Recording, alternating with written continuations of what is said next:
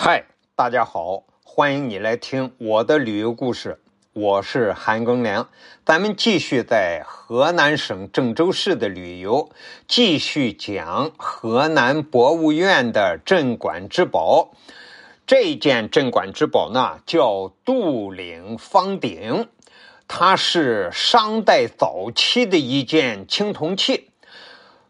通高呢八十七厘米，口长宽是六十一厘米，耳高。十七厘米，它有两个耳朵嘛？那个足高有二十五点四厘米，它有四个角，重量呢六十四公斤，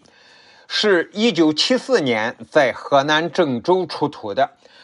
杜陵方鼎啊，不只是早期商代的一个青铜重器，更是中国乃至全世界人类的一个青铜时代所创造的第一座青铜文明纪念碑。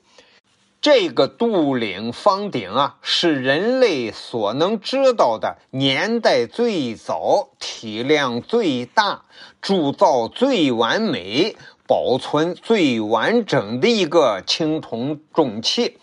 河南郑州出土的这个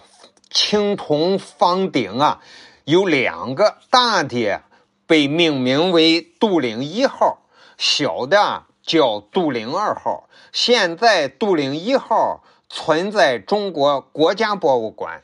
杜陵二号存在河南博物院。这一件器物呢？重要性可以这么来说，就是他没发现之前，郑州的古商城啊，只是商代早期的一座普通的城市遗址。一九七四年，他在郑州商城的范围内被发现啊，这个规整的造型。大气古朴的纹饰说明啊，只有一代商王才有能力和身份拥有它，所以他的发现就确定为郑州商城是一座商代早期的都城，给这个提供了强有力的证据。这个杜陵方鼎啊。是让郑州能够进入中国八大古都的一个重要史实的呃支撑物，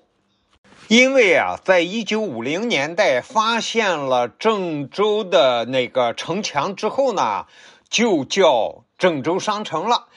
但是叫了二三十年啊，却没有突破，只是个商城而已，只有七四年。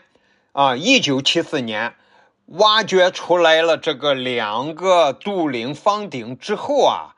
才证实了郑州不是一个一般的商城，而是商朝的都城。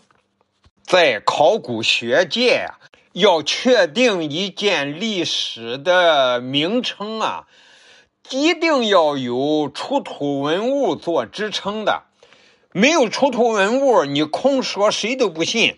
有了出土文物，只要这个东西一在，拿到你跟前，任何人都没有办法反驳，它就成立了。当一九七四年出土了。杜陵方鼎这两个大鼎之后呢，还有一批学者是持反对意见的，说这也许是商朝王室遇到突发事件啊，呃，仓皇逃到郑州来的，啊，不能证明郑州就是都城。那么后来又继续出土，一九八二年的时候出土了青铜器，下面铺有一层木板。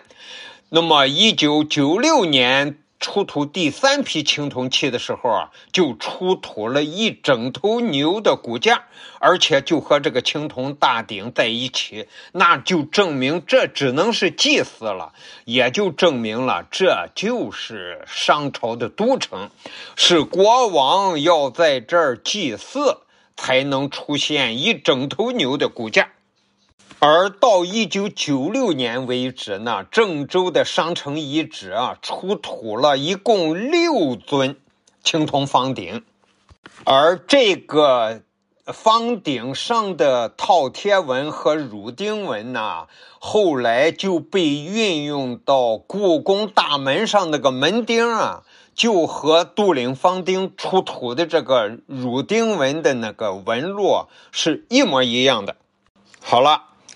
杜陵方鼎的出土啊，使郑州成为八大古都的重要物证。感谢你的收听，咱们下集再见。